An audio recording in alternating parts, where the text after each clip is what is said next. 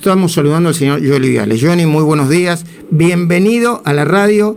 Y yo estoy un poquitito más adelantado, eh, eh, eh, pero te doy la bienvenida como si estuviese desde hace años, Johnny. Buen día. Hola Luis, querido, abrazo enorme. Qué equipazo que tenés, me encanta. Un abrazo para todos ahí en la mesa. ¿Cómo andas?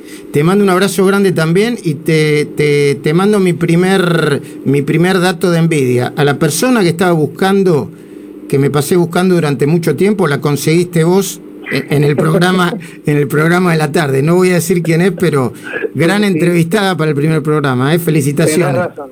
Bueno, es una mujer, podemos decir que es una mujer, eso sí. Es una mujer y, está la está buscando todo el mundo. Sí, sí, es verdad. Hace mucho que no habla, pero bueno, no, no, digamos más, no digamos. Muy contento, la verdad que muy feliz, como te escuché decir a vos más temprano, y lo dijimos el otro día en el reportaje que vimos al Diario de la Nación, me parece que está buenísimo lo, que estamos haciendo juntos, vos, yo, Eduardo, Babi, Nelson, creo que se está armando una programación de lujo, así que bueno, llegó el momento de, que arranquen los motores y la verdad te estaba escuchando el editorial con los tapones de punta, no me sorprende, me gusta, creo que se viene un año muy fuerte para todos nosotros.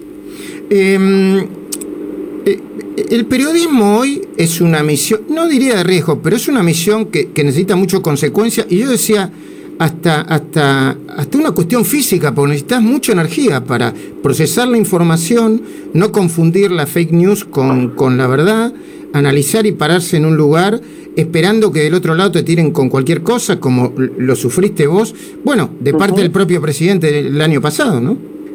Sí, sí, fue, fue un momento muy feo, yo creo ya superado, pero tiene que ver con un, con un periodismo que está, está malherido, ¿eh? que está herido, yo no te digo de muerte, pero que la está pasando muy mal hace mucho tiempo por la abundancia de fake news, que es verdad, por sobre la información que tenemos, hay una sobreinformación en todos lados, en los portales, entonces el periodismo lo que tiene que hacer es, uno, tratar de escaparse de la grieta, lo más posible, Dos, no hacer propaganda, no hacer militancia, escaparse de esta lógica maldita a la que te quieren poner, etiquetarte de un lado o del otro, sos finalista, sos macrista, ser lo más profesional posible que se puede, y bueno, creo que es lo que estamos haciendo.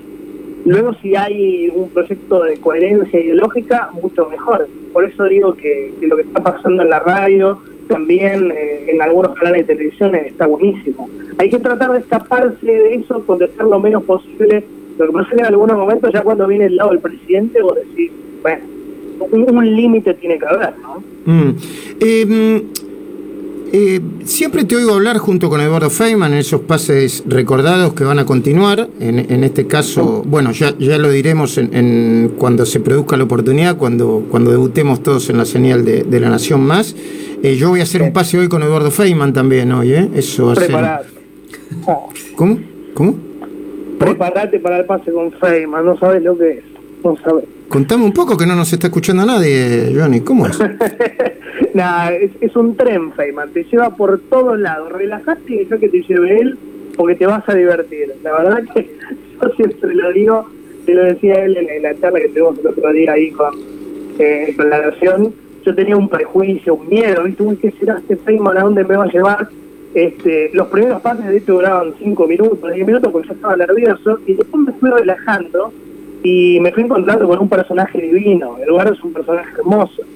Eh, y la verdad que terminó saliendo muy bien, terminaron durando horas. Un día llegó a hablar una hora y media. Una hora y media, así que preparad. Bueno, lo que te decía yo es que cuando los escuchaba y, los veía, eh, vos siempre insistís en algo que eh, en lo que yo de alguna manera también insisto, que es la doble vara.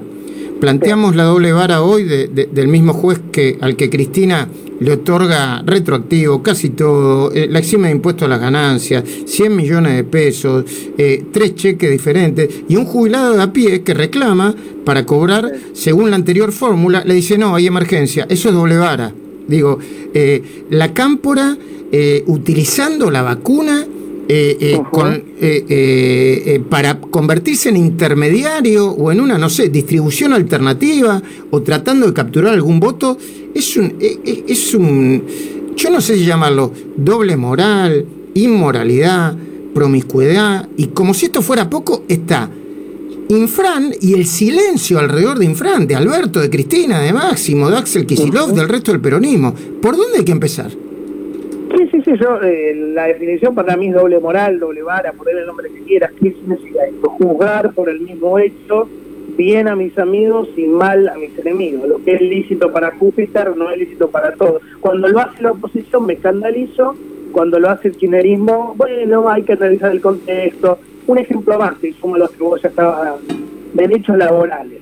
Jorge Tiaca, primer ministro de Trabajo de Macri, no sé si lo recuerdas, todos lo recuerdan seguramente, eh, maltrataba, negriaba a su empleada doméstica, un criminal de guerra en este momento. Bueno, vos te acuerdas todo lo que pasó. Cuando lo hace Vicky Onda, no es tan grave. Eh, el país, yo me acuerdo, se paralizó, lo criticó a Triaca porque maltrataba a Sandra, eh, su empleada doméstica. La había metido, creo, en el SOMU, el Sindicato de Obreros Marítimos, que estaba intervenido por el gobierno. Bueno, Triaca terminó renunciando. ¿Qué pasó con Onda? Le pagaba 5 mil pesos por mes a Arminda, su empleada doméstica, le ofreció un plan social o un contrato en el IMADI a cambio de que renuncie, excelente investigación ahí del amigo suya que tenés un fenómeno. Es decir, pretendió usar un contrato para el Estado para resolver un tema privado. Tu resultado no pasó nada. O sea, siguió su cargo como interventora del IMADI. Nadie se conmovió, nadie se rasgó la vestidura, nadie se escandalizó, nadie habló de los derechos laborales de la pobre Arminda. O sea, cuando lo hace uno nuestro, bueno, hay que analizar el contexto. Eso es doble vara, eso es doble moral, eso es hipocresía, eso es cinismo. Ponerle el nombre que más te guste. Em, eh, ¿Esperás a partir de... Eh, bueno, está pasando algo muy importante en el periodismo argentino, que es que hay señales o radios como esta que están eh, eh, planteando una programación muy coherente. Y se están poniendo nerviosos muchos sectores políticos. Yo eh, he recibido en mis redes sociales, bueno, las, las, agresiones habituales, pero veo que se está orquestando una especie de, de ataque increyendo. ¿Esperás ataques personales? Sí, bueno, como te, vos antes mencionabas el ataque del presidente el año pasado, ya después de eso, yo, hay, que, hay que tratar de relajarse obviamente no es bueno, no hay que naturalizarlo, pero, pero la verdad no hay que volverse loco. Yo entiendo que estamos casi que conviviendo, ¿no? Es, es medio una locura lo que estoy planteando, pero estamos conviviendo con, con el ataque a diario, porque está bien, las redes sociales es el anonimato de los cobardes después tenés el scratch que hacen los muchachos, los grupos paraoficialistas o oficialistas de algunos medios de comunicación, que antes eran algunos programas, vamos a hablar 678, TVR, y ahora ya tienen programaciones enteras dedicadas a atacar a los periodistas que no piensan como Ahora está disperso por todos lados, 678. Johnny, eh, a las 3 de la tarde arrancás. ¿Con qué arrancás? ¿Con qué nos podés decir? Y contanos un poco sobre tu equipo. Bueno, primero el pase con Babi, creo que es 14.55, según me, han informado. Después haremos el editorial, que ya es una especie de marca Después los muchachos va a estar Luca Morando, eh, va, Ariel Wallman, va a estar Euge Esquivel, Leo Farinela. Y tenemos una incorporación más que va a dar mucho que hablar, que arranca la semana que viene. Es una mujer muy fuerte que vos conocés, no la quiero nombrar todavía porque no está 100%. Va a ser un equipazo, Va a ser un equipazo. Qué, qué, qué este, curiosidad me produjo esto. Bueno, Johnny. Eh, gracias por atendernos. Mucha mer para el día de hoy a partir de las 3 de la tarde. Bueno, viene el pase con Babi. Eh, 3 de la tarde, hasta el pase 3 menos 5 hasta 3 y 5, digamos, ¿no? Sí, sí, yo creo que sí. Después, eh, como te el decía, editorial. la presentación. Mm. Y después a las 5 el pase con Nelson. Upa, a Nelson lo voy a tener dentro de un ratito, después de y media, como todos los días. Otro lujo en la programación de esta mañana, ¿viste? pues la verdad que esa programación que armaron ahí los muchachos, Figol y Subirates, es un lujo. Hay que aprovecharla y disfrutarla. La vamos a pasar bien. Abrazo grande. Chao, Luis.